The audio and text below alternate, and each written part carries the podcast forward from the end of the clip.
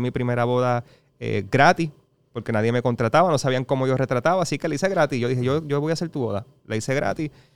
Esas fotos las pongo en internet y gracias a Dios, mano, eso, mi teléfono empezó a explotar.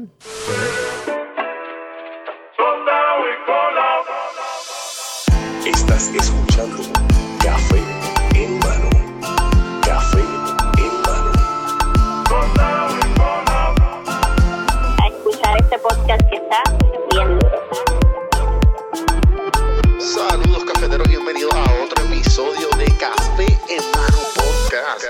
Vamos a empezar esta pendeja.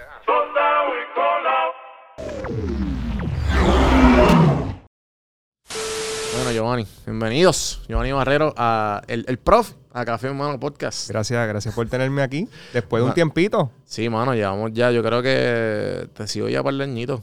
Eh, desde, desde que yo estaba en Atlanta, yo creo. Que te había escrito para hacerlo digital, después llegué, pero pues aquí estamos. Yo chequeé la conversación y fue como para el 2020 por ahí. fue. 2020 ah, pues cuando llegué. Yo llegué el, 2020. ven- el- a finales del 2020. Sí. Tre- tremenda lección para los que nos están escuchando. Él me escribió como al- en el 2020. Sí. En ese momento, pues yo. Y, Ah, lo- y fuiste bien honesto, como estaba que bien me busy. respondiste y, y tú estabas, yo creo que empezando, ¿tú empezaste para ese tiempo para lo de guapa o no? no recuerdo. Ok, Sé que la agenda estaba súper cargada Ajá. y te tuve que decir, mano, en verdad ahora mismo estoy bien busy. ok. Ahora me tiraste otra vez y te dije, brother, Vamos. este es el momento. Sí, Ah, sí. so, No, no, y, que ser paciente y me dijiste, e insistente. no, claro, y, y en verdad yo, eso es lo que yo digo, como que mucha gente que, como, que, ay, como, mira, en verdad, dos cosas. A mí me encanta lo que hago. A mí me encanta sentarme con diferentes tipos de personas y, y hablar.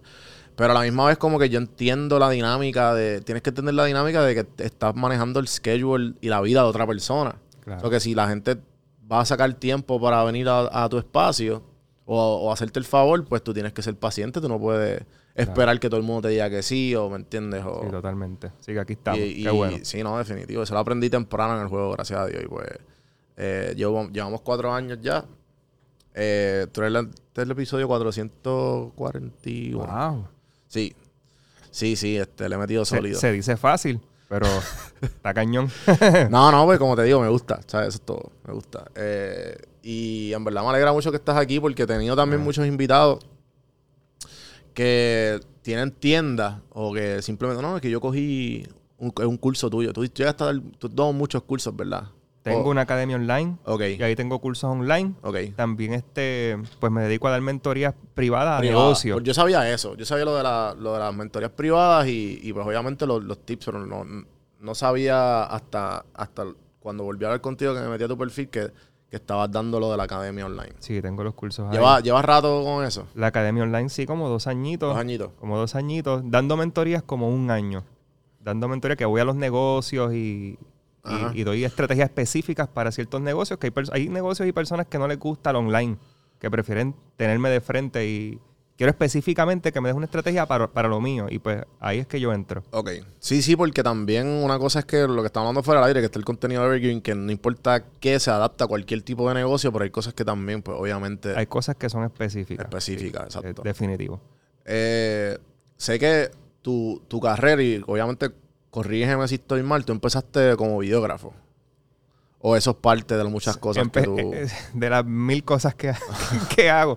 La gente realmente lo que ve de mí Ajá. ahora mismo es que pues soy coach de redes sociales y que ayudo a la gente a manejar sus redes sociales, pero aparte de eso, pues soy fotógrafo también profesional, soy videógrafo, eh, hago, soy in- in- inversionista en bienes raíces, tengo propiedades que las tengo rentadas, eh, tengo un libro también. Eh, entre un montón de cosas que, ¿verdad? Que otros manejos de, de- de otras empresas que también trabajo. Excelente, Pues, pues hago un montón de cosas, hago un montón de cosas. Lo que la gente ve, pues, es que soy coach de redes sociales. Pero sí, yo empecé en este mundo de las redes sociales como, como fotógrafo, Ok. primero. Después pasé a videógrafo y después entonces me moví a, a redes sociales.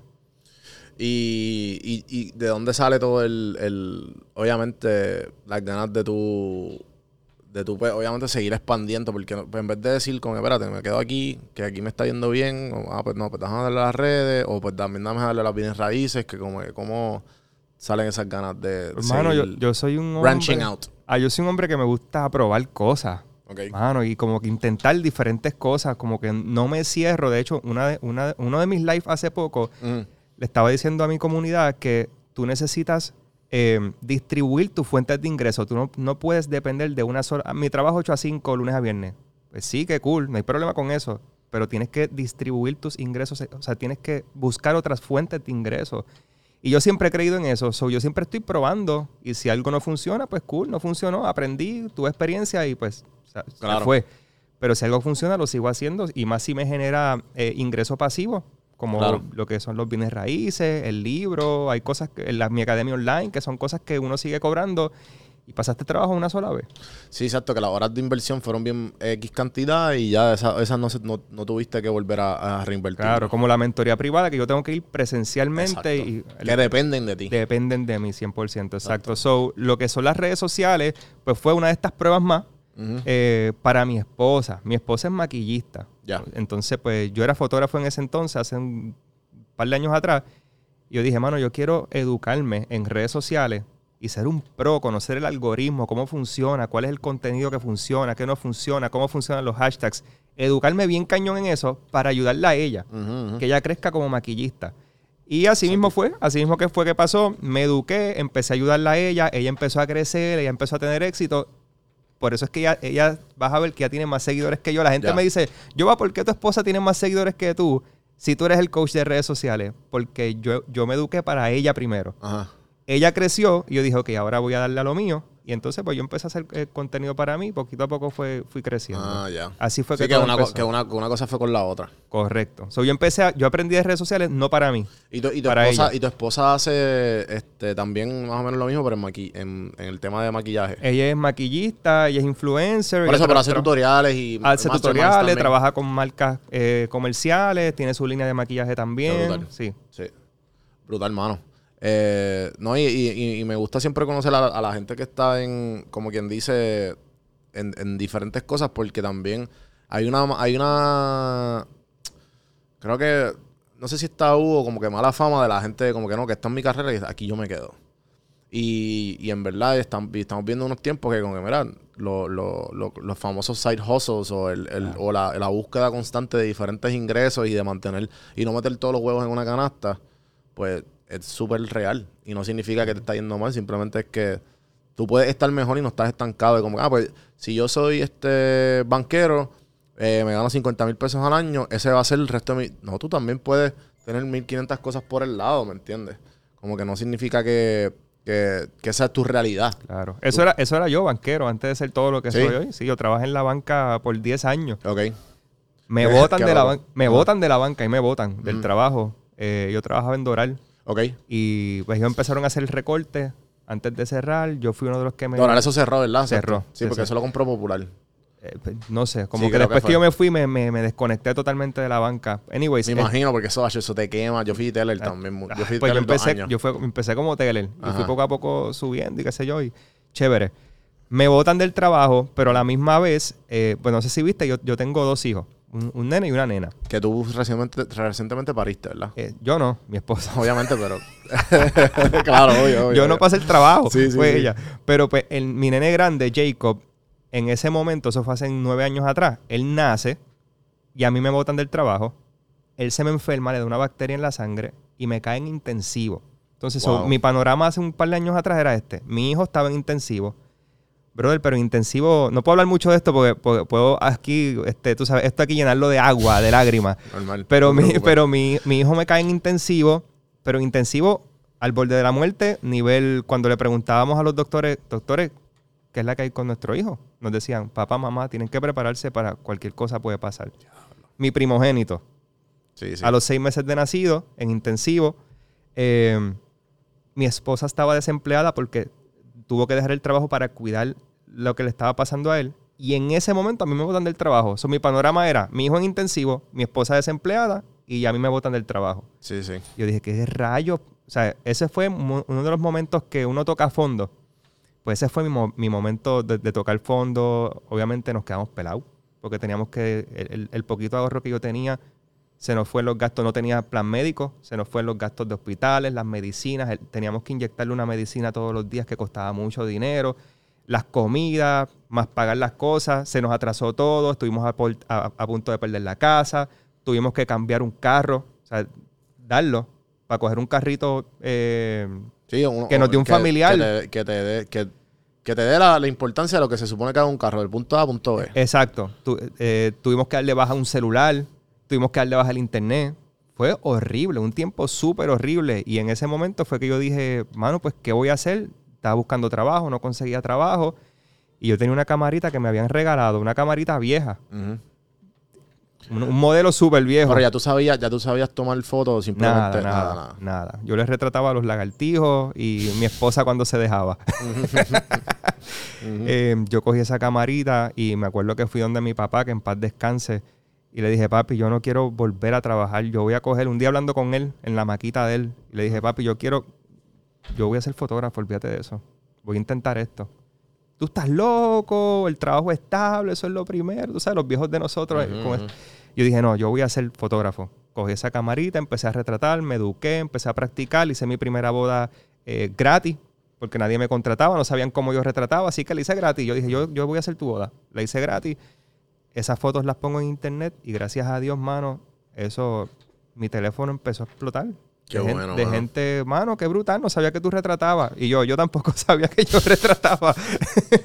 y gracias a Dios, pues me abrió camino ahí en, en lo que es la fotografía. Y poco a poco mi hijo entonces se recupera y pues poco a poco pues fui este, desarrollando ese negocio de la fotografía. Qué bueno.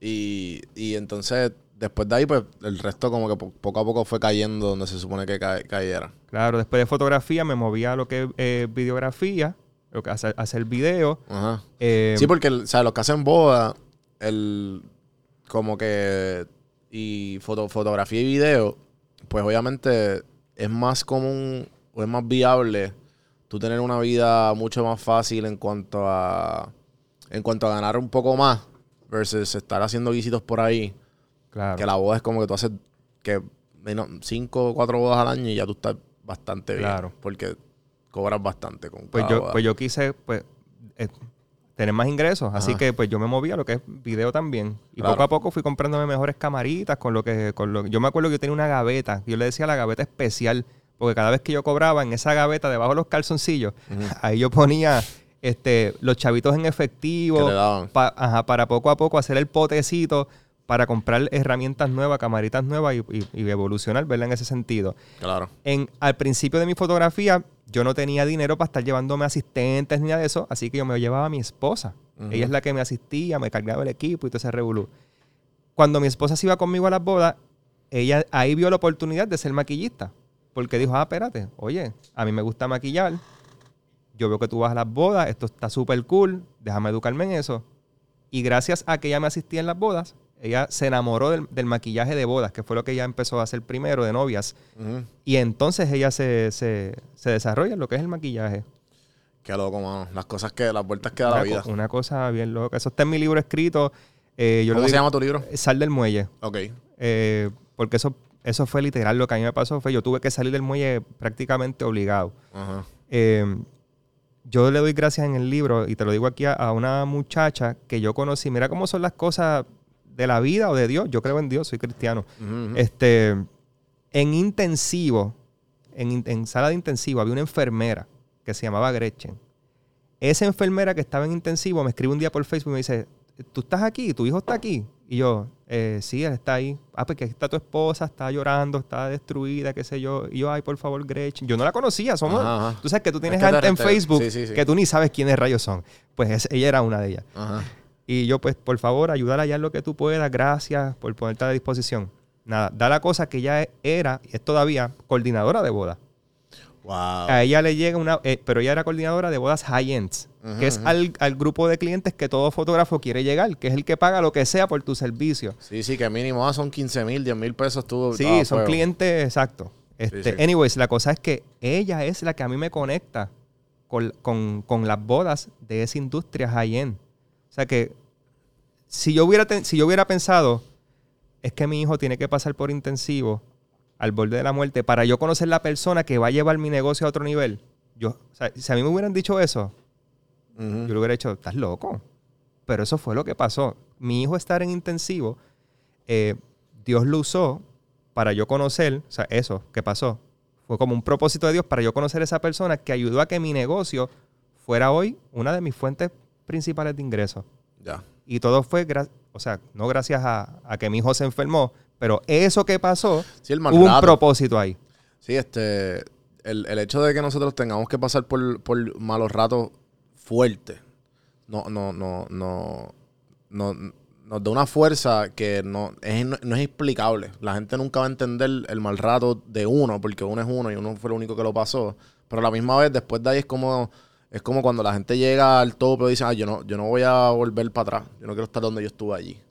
Y, y, y eso es una de, las- de, las- de las cosas que te dan ganas de seguir. Totalmente. Pa- yo veo, eso fue una crisis. Y yo veo las crisis. Hay dos Como cosas que tú puedes hacer en la crisis. O, o tomas la crisis para, te detienes y hasta ahí llegó tu vida. O tomas la crisis como un escalón para llevar tu vida a otro nivel.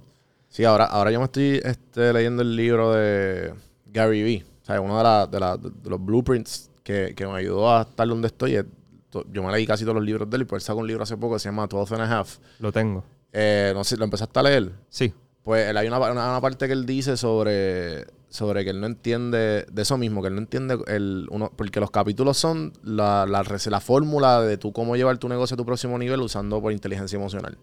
Y una de las, y una de las, y una de las, creo que es el 3 o 4, no me acuerdo, creo que era este agradecimiento, o creo que es agradecimiento, que él dice que, que la gente, como tú dices, que cuando la gente está en, que él no entiende cómo la gente se, se coge un problema y, y, entonces se queda en ese problema pensando el resto de su vida como que, diablo, hubiese hecho eso- esto así, o esto así, pero ¿y por qué esto pasó? Entonces, no entiende cómo esa energía, la, en vez de utilizarla para ¿por qué, por qué, por qué? o ¿por qué me pasa a mí? Es como que, no, no, al revés, qué bueno que me pasó, qué bueno que estoy bien, qué bueno que tengo salud, vamos a seguirlo. Claro. Tú te puedes hacer, tú, tú te puedes preguntar por qué pasó esto o preguntarte para qué pasó esto. Exacto. ¿Qué me quiere enseñar esto? ¿O ¿Qué voy a aprender con esto? ¿Qué Ujú. experiencia voy a adquirir de esto? ¿O a qué nivel voy a pasar después de esto? So, las crisis eh, hay que sobrellevarlas y, y pensar que hay algo más bonito que va a pasar después de esa crisis. Es como cuando vienen las tormentas. Ah. Pasó María, pero siempre después de la tormenta sale el sol. Sé que esto suena súper catchy y Sí, bien sí, es clichoso. clichoso, pero, Pero no, la- pero es la es cliché super es realidad. Es la super realidad. No, este, y en verdad, ¿cómo tú te diste cuenta que, obviamente, a pesar de, después del, después de tu querer hacer el libro, después de hacer las bodas, ¿cuándo fue que te diste cuenta que, que estás bien duro enseñándole a la gente? Porque en verdad, mano, es, es tanta gente como que el, el, el profe. No, papi, el profe. Y, y en verdad, tú, tú, la manera en que tú explicas las cosas son bien simples. Y entonces, eh, yo hay veces que se lo enseño hasta, hasta amistades mucho mayor que yo, que le enseño un reel tuyo y son dueños de negocio y como que, ah, así es. Como que no, no captan. Y también a gente como que quieren empezar, que me han escrito que cómo, que quiero empezar en TikTok, que quiero los reels. Y yo, mira, a los reels y yo creo que tú me dijiste, no, papi, los reels están descontrolados, which is true.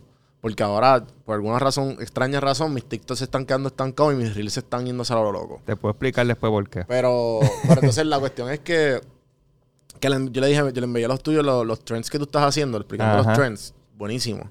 Y, y le dije, mira, sigue este muchacho y se, mira los trends de él para que tú, porque la única manera de tú pegar en Reels y, y TikTok es usando tu nicho y la cosa que tú quieres hablar, pero adaptándolo a los trends que están, que están, están ahora mismo allá Aprendiendo, está aprendiendo. Está duro. No, no, papi, hay que hacerlo. Pero eso mismo. Sí, sí, sí. Eso mismo. Eh, y, y que tú crees que y, y por qué tú crees que ahora qué tú crees que va a pasar con Instagram y TikTok Ok. para que me- después eh, por irnos una tangente rapidito Ok. Pero te voy a, eh, te voy a pues, contestar primero la pregunta anterior de Ah, porque tú eh, porque tú porque estás tan duro como cuando aprendiste que estabas tan duro explicando enseñando a pues la gente eh, yo siempre quise ser maestro. Es como que algo siempre me gustó. Yo que- siempre quise ser maestro, profesor de universidad, algo por esa línea. Eh, nunca se me dio eso. Este, después me metí a aviación porque entre todas las cosas que yo estudié, pues yo estudié también aviación, quise ser piloto. Ujú. Ese es como que mi, mi, mi dream job era ser piloto, pero yo no, ni, mi- ni yo ni mis papás teníamos la economía para sostener estudiar aviación es caro. Sí, sí, Y, eh, y en algún momento pensé, pues entonces soy eh, eh, CFI creo que se llama, eh, ma- ser maestro de instructor de aviación. O sea, yo siempre he ¿Qué es más querido económico? siempre he tenido en la vena el enseñar. yo enseñé a mi hijo a multiplicar, yo enseñé a mi hijo a dividir. A pesar, él tiene su maestra, pero no pero no sé, le entraba y de, al- cuando- de alguna manera, pues no sé, Dios me dio la, la capacidad de poder enseñar de una manera friendly y que todos me puedan entender, pero nunca he sentido, como tú me, sé que tú me lo preguntas porque eres que el que me está entrevistando, pero nunca he sentido como que, diablo, estoy bien duro. Me di cuenta que estoy bien duro, en verdad. Estoy- porque soy, yo soy una persona súper enseñable. Yo soy bien... A- a- a- al humilde no se supone que esté diciendo que es humilde, pero soy humilde en, en saber que no me lo sé todo y todavía tengo muchas cosas por aprender. Eh, y como que nunca me he sentido ni me he creído como que en verdad yo soy la peste en esto y soy el duro. Siempre, siempre he sido como que sé, sé que puedo ayudar a otras personas. Y supe que, que le cogí el truco a las redes sociales cuando vi que mi esposa empezó a crecer bien cañón y bien rápido por lo que yo le estaba diciendo a ella que hiciera. Y ahí yo dije, contra, funciona. Eh, déjame ayudar a otras personas. Y ahí entonces fue que, que- ahí fue que yo empecé a hacer contenido para ayudar a todo el mundo. Porque mi contenido en mi Instagram era de fotografía, no era de redes Sí, sociales. por eso que me metí. Yo dije, ah, mira, este, los videos están, están bien cabrones, como que no me cuadraba. Y después, ah, pues me imagino que empezó así y después poco a poco se. Porque aquí empiezan Exactamente. todas las redes. Yo pienso que por lo menos la gente que está, está, le está yendo bien en lo que están haciendo, nunca empiezan por donde se supone que están, como que van cogiéndole el truco en el camino. Bien poca gente planifica desde cero y les, les la da cabrón desde cero, a menos que tengan un- una cartera enorme. O sea, que le estén metiendo un billete cabrón. Porque es que no, es bien raro. Es bien Bien raro raro. que tú desde el principio, no papi, este es el branding book, esta es la estrategia, esta es la gente que vamos a esto, vamos a meterle. A menos que no haya dinero envuelto, no hay break que tú vayas a pegar. Exactamente. Sí. So, para, y para, para, para mí, para propósitos de llevar un poco de valor a quienes están escuchando, es bien importante que uno nunca piense que lo sabe todo y, una, y, y que uno nunca se autodenomine el duro. El profe, yo no me lo puse. El profe fue la gente. Qué brutal. La gente fue quien me empezó a decir, Acho, que tú eres el profe. Y cuando me escribían por DM, oye, profesor. Y fue poco a poco la gente quien me dijo que yo era el profe, pero pues yo no, yo no soy profesor. Un profesor di- me dice a mí, sea, me, me escucha a mí diciendo que soy el profe, se ofende. Sí, este, y este crecido, ¿quién es? Y este crecido, pues eso fue la gente que, que me lo hizo. So, uno siempre tiene que mantenerse humilde y siendo enseñable. Y Sí, creo que, creo que en mi mamá ahora que, que la amo y la adoro. Ahora como que mami está bien orgullosa de, de como que porque estamos juntos y me reconocen y qué sé yo, es como que, ay, wow, mi hijo. Y bello, hermoso. Entonces ella vio el documental que me estuvo bien raro, pero lo vio. Me imagino que fue el revolú del Super Bowl y no sé qué, vio el documental que salió de Kanye en Netflix. Ok. Y, y entonces me dice como que hay una, hay una parte en el documental, para los que no lo vieron, no estoy dándole spoilers, pero whatever. Esto es, eh, hay una parte que la mamá lo llama cuando está, no sé si es cuando era joven creciendo o antes, le dice, mira, acuérdate que los gigantes no se pueden ver en el espejo. Los que, los que se ven, los, los enormes no se pueden ver en el espejo. Y pues habla de la humildad, de como, mira, siempre tienes que aterrizar. Gary Vee habla de eso en, Sí, en- sí. el libro. La, la humildad es súper importante. A veces yo veo estos influencers que, pues que el tipo de contenido que hacen es como, ya llegué, Ujú. esto es lo que hay, ya yo sé todo. Y el, no sé quién fue el filósofo que dijo que el día que tú pienses que lo sabes todo, no sabes nada. Ujú. Y pues para mí es bien importante y una- un aspecto clave en mi vida para el éxito que he tenido es mantenerme enseñable. Ya. Y saber que no lo Eso sé bueno. todo y que siempre hay espacio para aprender más. No, y, y también esa es una de mis filosofías como que en el podcast. Me das este cantito que- para un reel ahorita. No, definitivo. Yo te, yo te lo doy com- yo te lo, yo te lo doy completo, tranquilo. Eh, pero una de las cosas que a mí me gusta también, la filosofía que yo llevo, eh, y cuando yo empecé este proyecto de café en mano, porque es como que en la búsqueda de más y, ¿sabes? Eh, en buscando más para dar, ¿sabes? Todo- todo- buscando más información para repartirla. Porque a través de mí, pues, a través de mi curiosidad, la gente aprende. Perfecto. Ah, eso- esa es mi- la filosofía del podcast desde el día uno y cuando me siento perdido y no sé qué hacer, vuelvo a esa filosofía. Como que no. ¿Sabes qué, qué es lo que me intriga? ¿Qué es lo que me, me- me rasca la curiosidad? Y, y- y siempre voy a eso. Porque igual, eh, algo que te quiero preguntar sobre ese mismo tema del... del an- antes de irnos a estrategia y... Y, Y TikTok e Instagram, redes. que tengo esa pregunta, la tengo aquí para contestarte. Pero olvídate, tenemos tiempo. Eh, hay una cosa que me pasó, porque yo llevo tanto tiempo no, que la gente haciendo contenido ya auto- en automático, que yo no me la, yo no me la daba a mí mismo. Yo como que no, yo estoy en automático y whatever. Entonces de momento cuando la gente me lo empieza a dar, yo como que, espérate, pero yo no siento que estoy cabrón. Pero la gente, no, papi, que tú eres el duro, que yo no sé qué. Y yo como que, yo no sabía, yo no sé todavía cómo reaccionar a eso, como que, no, que tus quotes, que tus frases, que esto, que lo otro, que tus podcasts, que gracias a ti, que yo no sé qué. Y yo, mira, yo estoy siendo yo y, o sea, yo, siento, yo no siento que estoy cabrón. Obviamente uno tiene que tener una- un, un ego bastante saludable y, Claro. y, Sí, y sí. uno tiene que estar bien como que sí, estoy cabrón, pero tampoco es como que, diablo, soy el duro de los duros. ¿me entiendes? Tú como que tiene que tener un balance de, de, de, de autoestima saludable, pero a la misma vez, como tú dices, mantenerse humilde. Claro. ¿Cómo tú sabes, has tenido ese, esa batalla o ha venido gente con, con ese tipo de, de, de problemas o dudas mientras, mientras van creciendo en el camino? Sí, de- definitivo. Hay una línea bien finita entre, entre el ego y la humildad. Entre, porque tú, hay un cierto tipo de ego o que tú debes tener, pero no es un ego malo, es el ego de tú. Eh, Es, es la buena autoestima, seguridad. tener seguridad en que eh, voy a mí, eso. Eso es una cosa. El ego y la prepotencia es otra. Ya. Es totalmente diferente, pero hay una línea fina y máxime cuando te empiezan a reconocer tu trabajo, eh, cuando vas al, al mall y se quieren retratar contigo. Yo, para mí eso todavía... ¿Sabes qué, qué es lo que yo pienso cada vez que pasa eso para yo no crecerme y decir, ah, sé qué"? Es, ¿Quién yo soy? papi, pero ¿qué pasó aquí? Llegó el profe, ¿qué está pasando? Eh, eh, yo soy agradecido con, con la, con, con esos gestos.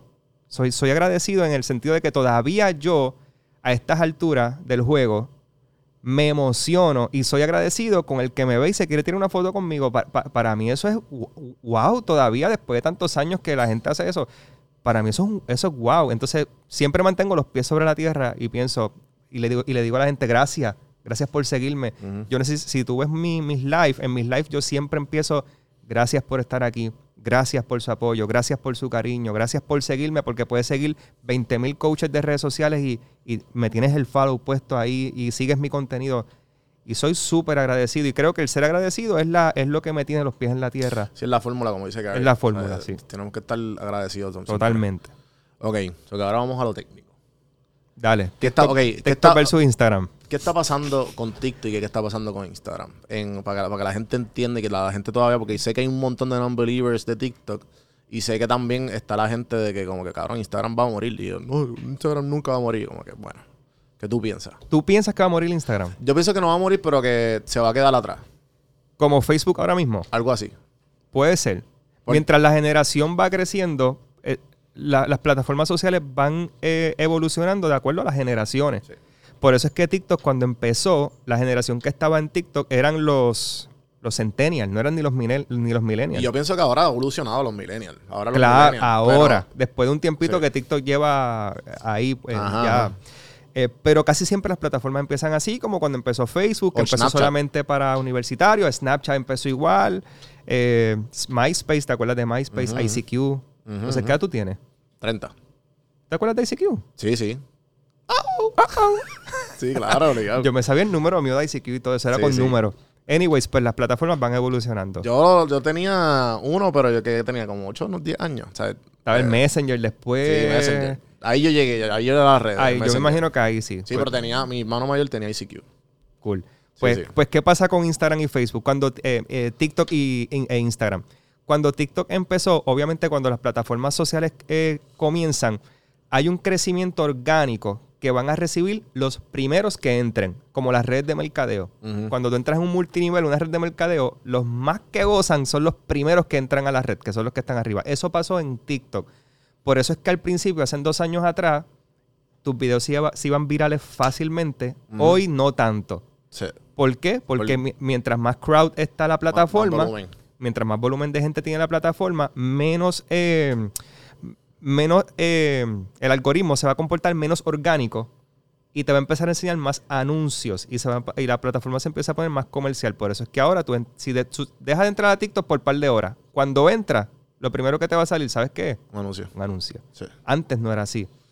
Pero eso va evolucionando porque esa, son la- esa es la manera en que TikTok genera ingresos. Al principio, la plataforma social no quiere generar ingresos, lo que quiere es tráfico de personas. Y eso es lo que pasó. ¿Qué pasa? Viene Instagram y así como destronó Snapchat con las historias, porque la, gente no se acuerda de esto, pero la- lo que hoy usted hace con historias de Instagram, eso era Snapchat. Eso es una copia de lo que se hacía en Snapchat. Instagram dijo, voy a traer eso, eso que hace Snapchat, voy a traerlo para acá. Destronó Snapchat. Y ya casi nadie usa Snapchat. Todo es Instagram y TikTok. Pues, ¿qué está haciendo ahora Instagram con los Reels? Lo mismo, tratar de destronar a TikTok con los Reels, que son los videos cortos, entretenidos, en formato de celular, este, verticales, igual que TikTok. So, por eso es que ahora, el- por eso es que yo soy bien insistente, tiene- si tú quieres crecer, tienes que estar haciendo Reels, tienes que moverte en la onda de los Reels, porque es lo que orgánicamente está dando ma- el algoritmo. Pues, no voy a decir, explicar ahora todo que- lo que es el algoritmo, pero el algoritmo es cómo Instagram decide qué te va a enseñar y qué te va a esconder. Eso. Pues ahora el, el algoritmo lo que está posicionando son los reels. Por eso es que yo le doy machaco con la gente. Si quieres crecer orgánicamente, tienes que hacer reels. Todos los reels. Ahora mismo todo mi contenido es reels. A, a veces yo doy mentoría a, a negocios que sus últimos 10 posts son video y son menos de un minuto. Pero son puestos como video, como un post. y, se- y- y no, va, no llega ni a los mil. No llegan a llega. los mil views. Cuando yo les digo, sol- mira, solamente, ¿sabes para qué tú me pagaste? Para yo venir aquí y decirte que todos esos videos, ponlos como reel, no como video. Y vas a ver la Y diferencia. simple. Cuando lo hacen, me dicen, yo va, pero es que yo no puedo entender cómo, si es que es lo mismo en un video. No, es, es, es lo mismo, pero el algoritmo se comporta diferente para ambos, para Claro, ambos porque, contenidos. porque también ellos son una compañía y, necesitan, y tienen sus metas y tienen sus goals. Y su goal es ahora mismo, cuando tú dices, destronar a, a TikTok. Ese es el goal de Instagram sí. ahora Y mismo. ahora mismo, como la, gente, goal. como la gente está eh, tan enfocada en, los- en los tipos de videos. Ahora mismo, el, el enemi- el enemigo número uno de Instagram es TikTok y, y YouTube. Y lo que estaba leyendo también, que si otro mu- un muchacho que, que como que te explica lo- las tendencias de, de los algoritmos bien específicos y él hasta lee los... Él tiene lives de él eh, eh, resumiéndote los terms and agreements Ok. a ese nivel. Y, y, vi uno que el muchacho me que explica que TikTok no está ni pendiente a Instagram porque saben que ahora mismo creo que los usuarios de Instagram, los de TikTok son más de los de Instagram, creo, algo así. Pasa- pasaron lo- lo- la, cantidad de horas. Y ahora su, su, su número uno es YouTube. En, en cantidad de horas, eh, TikTok está por encima de Instagram en la cantidad de tiempo que la gente pasa. Exacto. Todavía no la ha pasado en la cantidad de gente. De usuario. De usuario, Exacto. exactamente. Sí, sí, sí, sí. sí. Y, y por eso mismo que ahora mismo TikTok no está ni, ni pendiente a Instagram porque están enfocados 100% en meterse con YouTube, porque YouTube es el formato largo y por eso es que ahora también YouTube sacó lo de los shorts. Exactamente. Pero el shorts no, ha- yo pienso que... Yo, yo como que no he dado mucho todavía con no eso ves tampoco, cuántas no. veces... Yo, o sea, las veces que yo veo YouTube es en mi computadora o en mi televisor. Bien raro, yo entro... en mi- me quedo tiempo en mi celular. ¿Sabes? Ah, pues ya lo vi aquí, pues déjame pasarlo a- al tele- televisor, ¿entiendes? Exacto. Como que Sí. yo no estoy en el app de YouTube tanto. Como, viste, y pienso que esa es la, cómo se comporta la Y aplicación. usualmente la gente está acostumbrada a comportarse de esta manera. Eh, quiero educarme y quiero sentarme a ver un buen video, YouTube. La gente no va a TikTok para eso. Sí, sí, la gente va a TikTok a entretenerse. Eh, Facebook vas a confraternizar con tus amigos y a chequear los dramas, los bochinches de la gente y, y eso. Eh, Facebook es medio tóxico. Sí, sí, sí, sí, full, full. Eh, entonces, y y, meme. y entonces en Instagram es como más ahora de negocios, shop, déjame ver qué hay. Este, también están mis amigos, pero déjame ver qué están haciendo los artistas Ahora, también. ahora todo el mundo tiene tienda, ahora todo el mundo tiene... Todo el mundo tiene tienda, los artistas están bien metidos en, en Instagram, en TikTok también, Twitter también. No hemos hablado de Twitter, yo no soy muy de Twitter tampoco. Eh, Pero yo- Twitter, es que Twitter como que han mantenido su... Es como Snapchat, pero pienso que obviamente Twitter es mucho más grande. Porque Snapchat se quedó... Este, yo me, me leí un... eh, escuché un podcast bien bueno de... Que se llama Business Wars. Y lo que te hace es que te, que te pone en comparación... Son como tres o cuatro episodios de 10, 20 minutos de las, de las guerras de las marcas. Y entonces te pone McDonald's y Burger King. Te pone DC y Marvel desde que empezaron, desde que nacieron y la guerra que tienen desde, lo, desde que nace la marca. Está bien cabrón. Y me escuché completo el de Facebook y Snapchat. Y habl- te habla desde que los muchachos nacen Snapchat hasta los problemas legales, hasta cuando se reunieron, ¿sabes? Todo. Te encuentras el chisme completo, como quien dice. Y, y pues al final, eh, Snapchat se dedica, se dedicó y nos destronaron enfocarnos en nuestro core audience, que son high schoolers y, gente de. Se quedaron de- ahí. Y se quedaron ahí. Sí. Y se han quedado ahí. Pero viste que Facebook ahora va a traer los Reels también para Facebook. Ahora mismo, exacto, que vi que no, que, que ahora están como que cambiando. También vi que supuestamente iban a traer la monetización para Instagram, que hay que ver También. cómo se brega eso, que supuestamente hay par de gente que lo tiene ya, pero tú sabes cómo ellos lo hacen. Sí, Instagram es bien, eh, eso a mí me, me saca por techo de Instagram. Sí. Es bien lento en dar las herramientas. TikTok saca algo y todo el mundo lo tiene. Instagram, lo hace por porcentajes por- de... sí, por, por- y por también hay, hay gente que, yo creo que ahora es una opción, pero no sé, dime tú, sabes más que yo, que ahora hay una opción de que tú puedes poner los likes o no. Sí, ¿Verdad? Tú puedes entrar a tus settings y ver si y la gente quitarlo. quiere. Y, por quitarlo. post. Por Y por post. Este post. post yo no quiero que vean cuántos likes tuvo, este post sí. Ajá, lo puedes quitar. Y los comments y todo, en verdad. Es súper Sí, editable. sí esa, Pero- esa parte sí. Pero eso de monetización, pienso yo que. Es que también, para mí, TikTok es TikTok porque TikTok es una plataforma para el creador. Y Exacto. Instagram es para hacer chavo. Es como que cada. Si tú, vas, tú entras a Instagram y tú ves un story, cada tres stories y contado hay un ad. Tres stories, ad. Tres stories, ad. Tres stories, ad. y a veces son ads de tres. Sí, sí. tres pa'l lado. Sí, bien cabrón tu puñeta. Y, y entonces, yo lo que veo como consumidor de Instagram, yo, o sea, y yo tengo mi negocio y yo me quiero promocionar, yo lo voy a hacer orgánicamente. O sea, yo prefiero hacerlo orgánicamente y, y lo digo ahora porque pues le cogí el truco o aprendí a hacerlo. Pero yo, yo pagar es como que yo siento que es una invasión de privacidad a la otra persona. Porque por lo menos yo, si yo veo si me están auspiciando y- y dime tú qué piensas.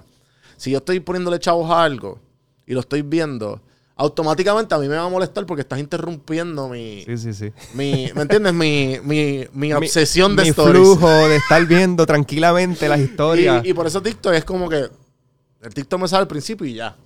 Entonces de vez en cuando te salen los sponsor ads, pero los sponsor ads de TikTok funcionan diferente porque son de creadores que venden cosas. Es que las marcas han sido inteligentes en cómo hacen anuncios en TikTok y todavía eso no ha cambiado en Instagram. Las marcas, si tú te fijas, las marcas, y cuando hablo marca, McDonald's, Coca-Cola, Walmart, Target, si tú ves sus anuncios en TikTok, tú, pa- tú sientes que estás viendo el TikTok de cualquier persona. Porque el formato Exacto. en que crean sus anuncios Exacto. en Instagram es bien salesy. En, en Instagram los anuncios son bien de venta. Sí, parece un ad de carro. Y entonces ahí es que uno se agita. Sí, sí, Porque tú estás pasando y de momento ya un anuncio. Pero en TikTok tú estás... pa- Mira, yo a veces me chupo el anuncio completo en TikTok y, después y me te doy Y te cuenta. lo declinan. Te lo declinan. Porque yo traté y yo dije, ah, pues déjame darle. Porque yo creo que después de que tú pasas cierta cantidad de seguidores, eh, te a mí me regalaron como 500 tokens para sponsor. Y yo, ¿cómo es esto? Pues yo saqué las gafas. Y yo dije, pues dale, déjame meterlo en las gafas. Y, y no me lo declinaron. Porque literalmente era yo hablando, mira, que puede ir para aquí, qué sé yo qué.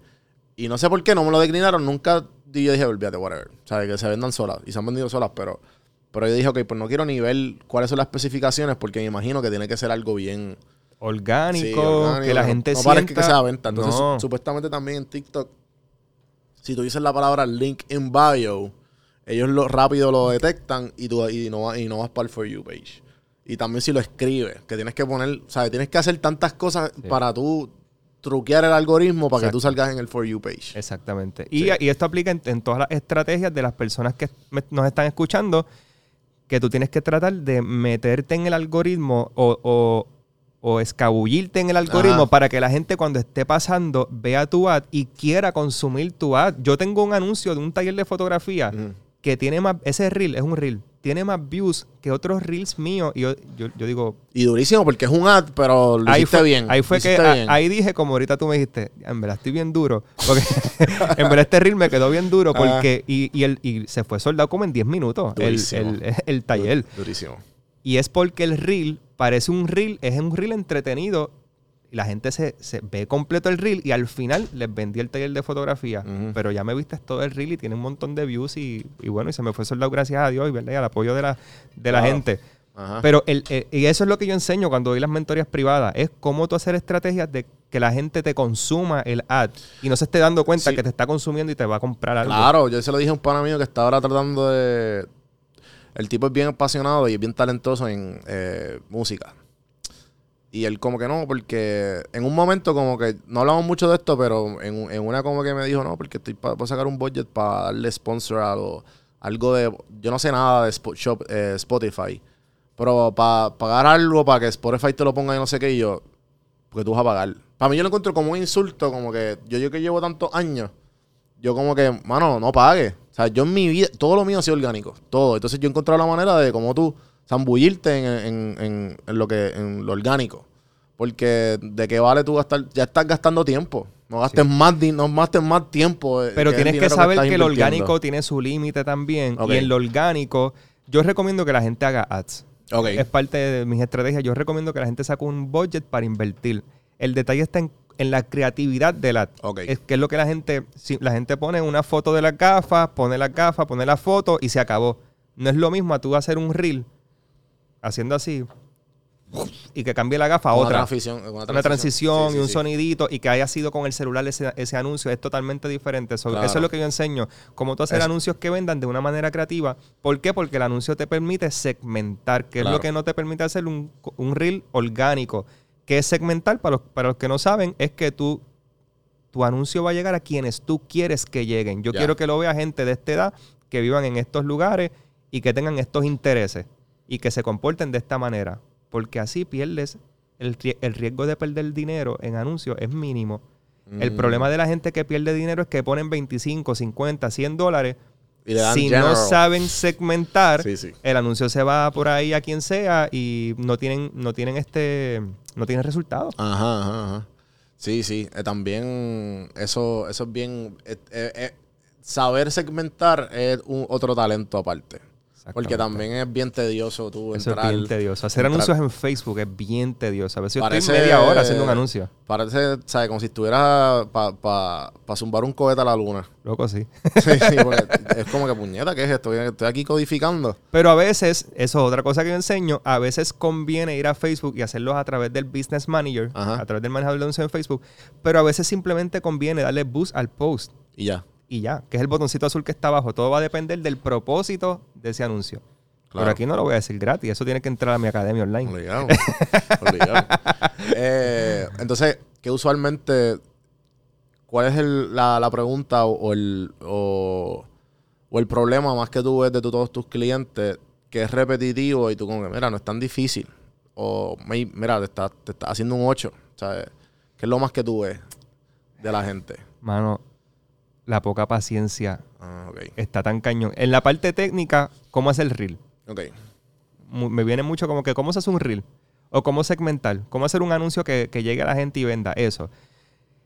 Pero en la parte más psicológica, la gente es bien impaciente. Yo tengo mucha gente que me contrata para mentoría y cuando yo le pregunto hace cuánto tienes en negocio, me dicen hacen tres meses. Yo le digo, loco, pero así, con el loco y todo. Loco. O sea, tres meses. Un negocio debe estar dos o tres años para tú saber si funciona o no. Como tú me vas a decir que en tres meses, yo no crezco. Yo no, no crezco en seguidores. No vendo. ¿Cuánto tiempo lleva? ¿Tres meses? No, papi, tienes que darle, tienes que ser paciente. Tú tienes un reel así. De que te va a llegar, te va a llegar. Pero Vale, tienes que. Pero, dale, pero tienes que ser paciente y tienes Sí, que sí. ser consistente. Lo que rompe la piedra no es la gota, es la, La consistencia. consistencia. de esa gota dando años en la misma piedra. So, aplica lo mismo en los negocios y eso es algo que. Eso es otro reel. Ahí tienes otro reel. es, es bien importante, la paciencia es súper importante, mano. Y ser consistente con lo que estás haciendo. Sí, a mí la paciencia que la adapté con, con los hábitos. Cuando pasó María, yo me fui para Atlanta. Y pues tuve mucho tiempo, me quedé con casa de mi hermano, la historia ya corta, me quedé como un año en el sofá de él, buscando trabajo, whatever. Y, y pues tuve esa oportunidad de no, de buscar trabajo y no hacer nada. O sea, que ahí yo fue que yo dije, pues puñeta, ahora puedo empezar a ser la persona que siempre he querido hacer, como que puedo. Y también, obviamente, por la falta de dinero. O sea, que lo único que tenía era mi lo único que podía pagar era mi celular y la comida de, que- del día a día. Porque mi hermano, pues obviamente, me, dio- me, me- me abrió las puertas a, a quedarme en, en su casa. Y, y ahí empecé a meditar y empecé el podcast también, ese sofá. Duro. Wow. El podcast todo fue a través de mi celular y, y, a- y empezar como que empecé a preguntarle a toda la gente que entrevistaba, a todos los empresarios, todas mis amistades, los amigos de los amigos. Y esa fue más o menos mi, el, el long story short de, de- de cómo empecé a meditar. Pero yo era bien impaciente. De las personas de que, de que si me cruzaban en la calle, yo, y este cabrón, ¿sabes? De que se, la, per- la perdía. Pero, y, y, y como quien dice, me echa corta para cosas bien bobas. Como que, diablo, esta fila, maldita sea, cabrón, ¿para qué viene este supermercado a esta hora? que yo no sé qué. Y Yo yo, como así, que- yo era así, y, yo era así y entonces la meditación a mí me ayudó a, a estar en la hora tranquilo, como que esto no, es- esto no es tu problema. Tú estás aquí, ya, haz la fila, ¿qué, qué va a pasar? Mira, cuando, yo, cuando yo digo, ok, yo va, yo no recibo comentarios en mis captions, en mis, en mis videos, en mis fotos, no me, no me- gente no me comenta.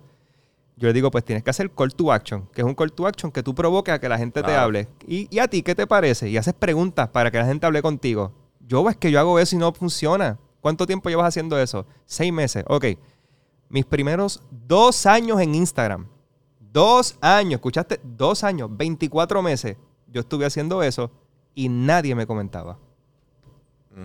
Dos años haciendo call to action, tratando de interactuar con la gente y nadie me comentaba. Un día, todo cambió y la gente empezó poco a poco Sí. a conectar conmigo. Por eso es que la paciencia es súper importante. Sí, sí. O sea, es bien importante. Sí, no, y, y cuando eh, o sea, yo tenía video, la gente como que. "Ah, Mira, como que pegaste. Esa gente que te conocía de antes. Pegaste. Le, gustan los videitos, ajá. Y yo, no, pendejo, llevo seis años, llevo casi, Exacto. casi 10 años en las redes, ya era hora, cabrón. O sea, es trabajo duro que he tenido. Exacto. Y, y- y es un trabajo. Porque la gente como que porque estás en las redes, como que no cogen mucho en- muy, muy en serio lo, lo que estás haciendo. Totalmente. Y, y es como que, mira, igual que tú estás estudiando eh, con los chavos de... No, no voy tan específico. Pero, pero No, igual estás con tu... Con, o sea, que estás cogiendo bien en serio, que estás estudiando para hacer algo. Yo, este, es mi, este es mi lane de trabajo. Porque no, no, porque no se puede coger igual de serio. Totalmente. Y la gente no está como que todavía programada para... Y cuando te ve teniendo éxito, dice, ah, qué Mira, fácil, mira qué sí. fácil, tiene éxito, pero no conoces la historia. Y que empezaste Sí, en un sofá, con un celular. ¿Me sigues? So- Sí, no, y, la, y, eh, lo otro día fue, que fue el otro día que yo, que yo como que me este cabrón. Me dice, no, no, pues aprovecha ahora porque los videitos, no sé qué, qué sé yo, y yo, chamaco, tú eres un artista gráfico, tú la, la peor persona que me puede decir comentarios así eres tú, cabrón, tú estás en, este, tú estás en esta industria. ¿Pero qué te dijo? Me a, a mí me como cuentas el chisme completo, no me vengas a media. Me dijo como que, ah, este, aprovecha ahora como que, que te, te están dando mucha oportunidad, como que Oh. aprovecha ahora. Oh, ya, ok. Y yo, cabrón, tú eres artista. eh, Tú se supone que entiendas de dónde uno viene con, con el trabajo que, que sale de, de uno, ¿entiendes? Como que eso no es tan fácil. Como que como dicen, ah, sí, hazme un loguito ahí por 50 pesitos. Eh, más o menos fue de, ese- esa, pues, de esa vibra. Por esa línea. Y yo como que, cabrón, o sea, tú eres la, peor- la, la menos persona que puede decir eso eres tú, pero pues, está bien. Ahí Y, de- gente- y- gente- decir eso lo que quiere decir es que estás en tu pick hoy, pero que mañana no vas a estar así. Claro. Y si uno, y, y yo no pienso eso. Yo pienso que uno puede ser un, en los negocios, uno puede ser un yankee de la vida, un daddy yankee, que pasan los años y él sigue siendo yankee. Sí, sí, sí. ¿Por qué decir, ah, aprovecha ahora? Porque es que después. No, tú puedes, si tú haces un buen trabajo, eres consistente, tienes ética de trabajo, tú, tú puedes durar toda la vida con un buen nombre y una buena marca. No, y, y, también yo pienso que eh, eh, es parte, yo pienso que la cultura igual, porque también piensan que a lo mejor la, la- no, no hay seriedad en, en esto de las redes y hay mucha gente que pues, a lo mejor no lo, no, lo, no lo coge tan en serio como tú y como yo y como los, los otros, los otros talentosos que están en la industria, pero de esto uno puede vivir súper bien y, y- y es algo posible. Que eso fue lo, lo más que yo, lo más que me dio mucho trabajo al principio, cuando entrevist- me sentaba con gente, era como que, ¿y cómo es que tú lo hiciste? ¿Sabes? En, en tu nicho.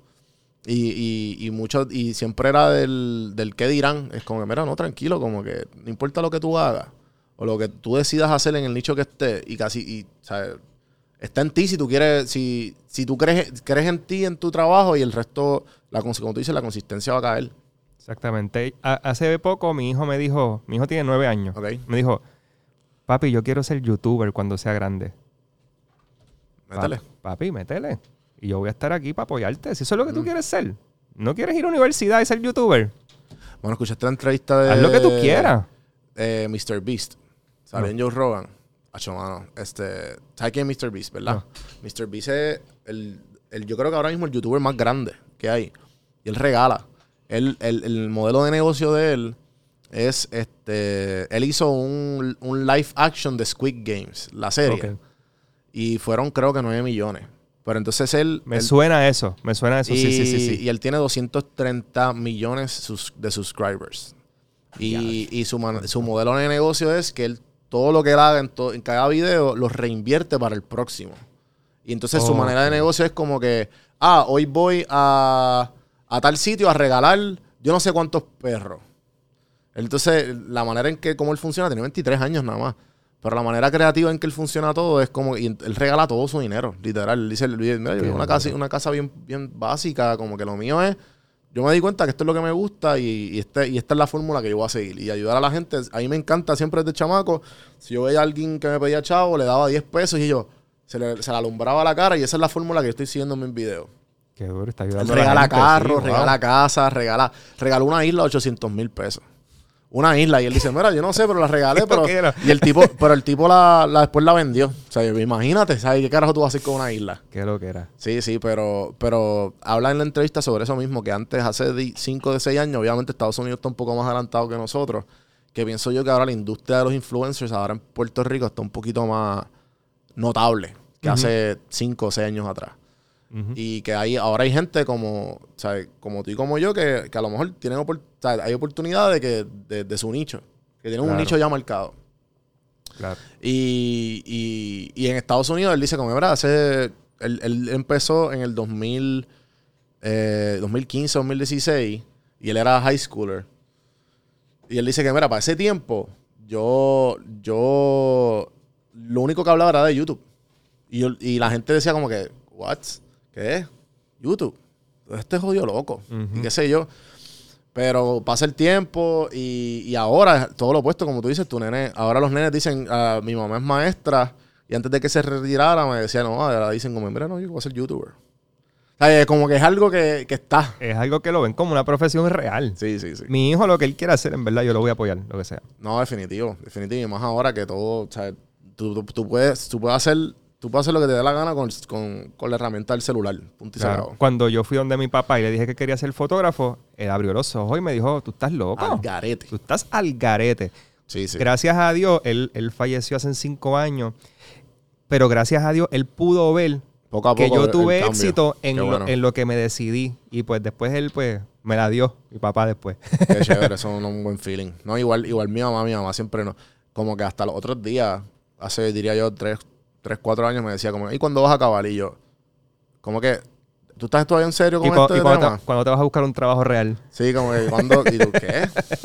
¿Está todavía en este, en este, en Acho. este repeat? Eh, Y yo no, y yo no, y yo no vuelvo a, y respeto a quienes trabajan en un trabajo no, no, regular, no, pero Sí, claro. yo, o sea, yo voy a seguir hustle y voy a buscar la manera de. Siempre, siempre. Y, y mano, y, y para y pa irnos un poquito más técnico, ¿qué, qué libros o documentales o series tú, tú, tú recomiendas de, de crecimiento o, o que te han ayudado a ti en el camino? Pues, mano, yo digo que mi- mis dos mentores, sin ellos saberlo, Mm, son Gary Vee en la parte inspiracional eh, y de negocio ok. y Grant Cardone, no sé si sabes quién es. Sí, el de Tenex. Ajá, Tenex, en la parte de bienes raíces. Ok. Lo que yo tengo hoy en lo que es bienes raíces y la manera en que yo vivo y las propiedades que tengo, yo te puedo decir que es gracias a Grant Cardone, literal. Sí. O sea, literal esa es la persona que yo he leído sus libros. Yo no soy mucho de leer libros. Lo escucha. Yo tengo libros. Yo he escrito dos libros, pero no soy de leer, de leer libros. Pero ver sus videos, ¿verdad? Y lo poco que, que, que no, pero también, que también leo. y eso, y eso, y ellos, esos dos tipos de influencers o de personalidades de, de negocio, ellos, ellos regalan todo su contenido en las redes. Lo que pasa es que, pues, obviamente, entonces cuando tú lees los libros de él, que yo lo, yo, yo- lo he escuchado todo, eh, todo es lo mismo.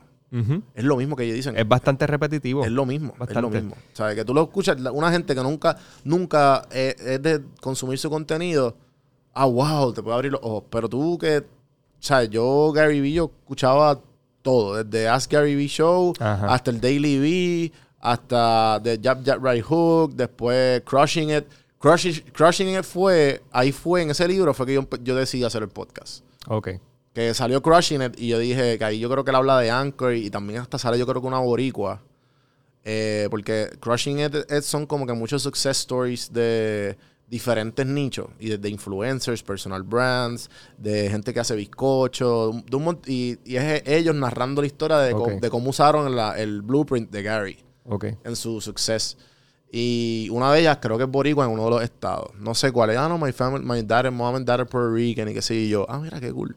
Pero igual. esos dos son duros. Y a mí me han ayudado mucho. Gary Vee y, y, y Gran Cardone. En lo que respecta a todo lo que yo hago hoy de, de negocio y bienes raíces.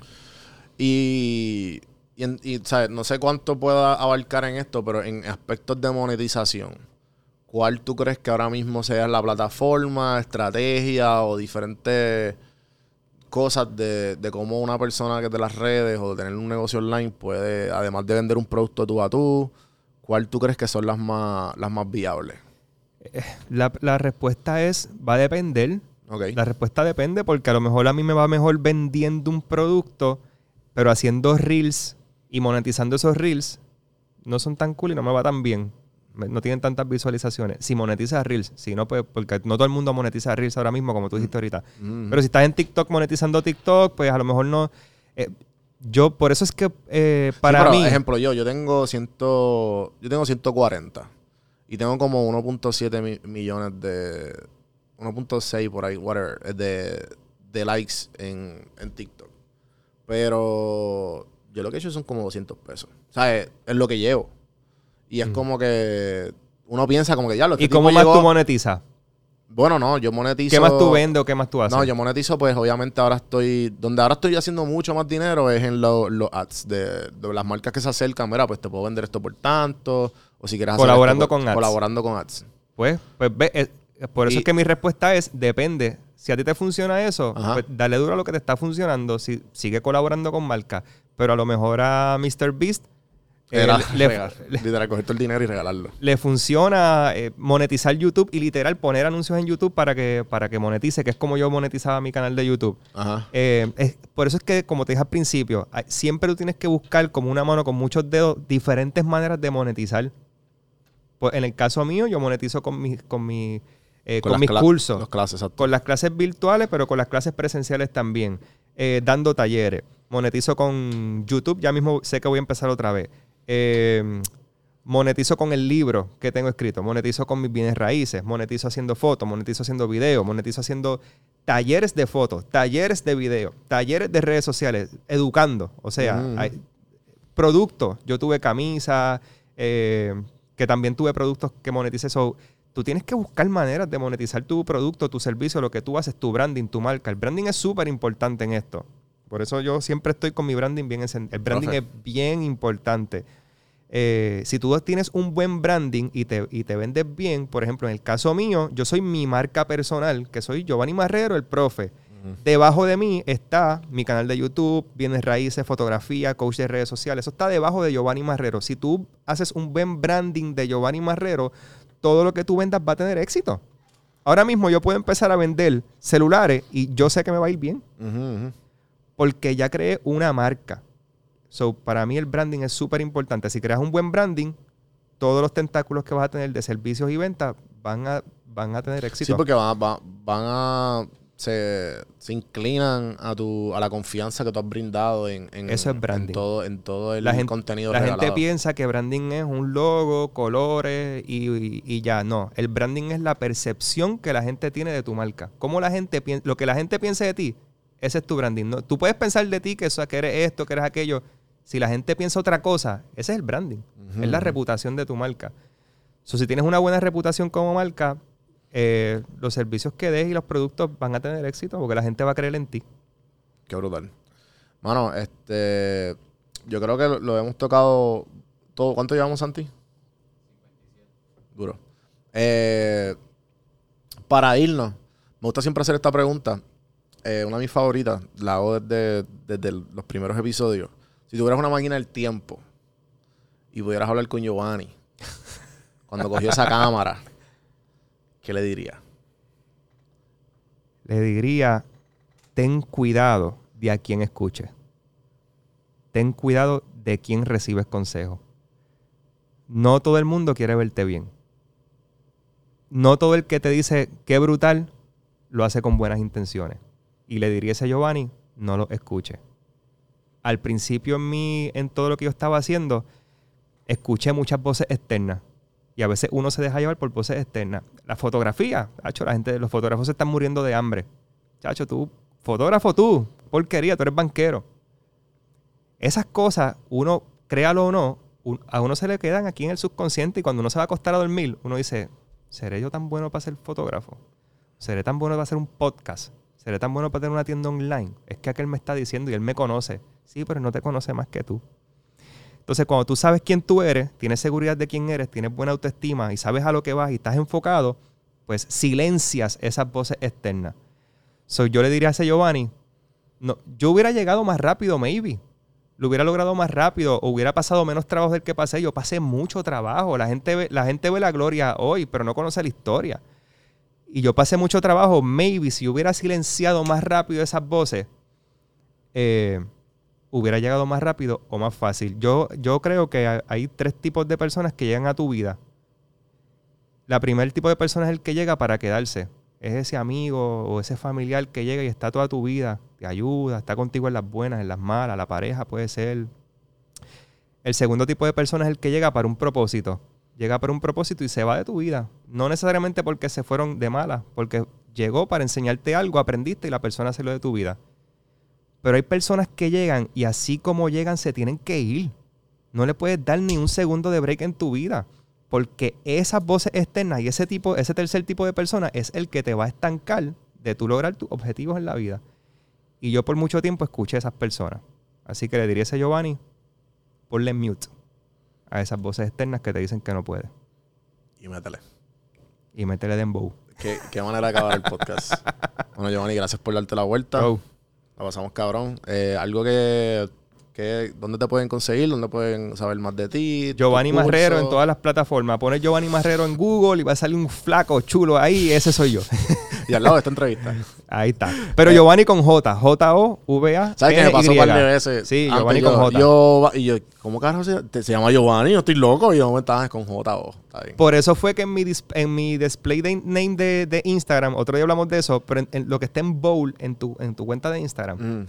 esa es la única parte en tu biografía que es searchable. Que lo que la gente ponga en el search y tú tengas ahí es lo que va a machar. Espérate, espérate, espérate. Esto, esto es bueno. Yo creo que yo tengo un disparate ahí. Eh, lo que tú pones en el, en el name de Instagram. ¿Qué tú tienes puesto? Café en mano. ¿Y tu username? Don Juan del Campo. Ok, está chévere porque tienes dos maneras de que la gente te consiga. Ok. Por Café en Mano o por Juan. En el caso mío, yo tuve que poner el profe ahí porque hay mucha gente que se olvida de cómo se escribe mi Ah, Giovanni. Yo creo que así fue que yo te conseguí. Porque se, olvidó mi Giovanni. Y ponen, yo- "Ay, déjame poner y el profe, a ver". el profe. Y salió como el tercero. Pues ya, ok. Pues ahí por eso fue que puse el profe ahí. Qué duro. So, esa parte es importante. A los que tienen tiendas online siempre piensen, ¿qué No, pone mi este cliente podcast- ahí? Este podcast está lleno de valor. Bien Eh, Mano, nada, espero, espero que lo hayan disfrutado. Acuérdense de suscribirse en juanbiproductions.com. Está este podcast Café en Mano.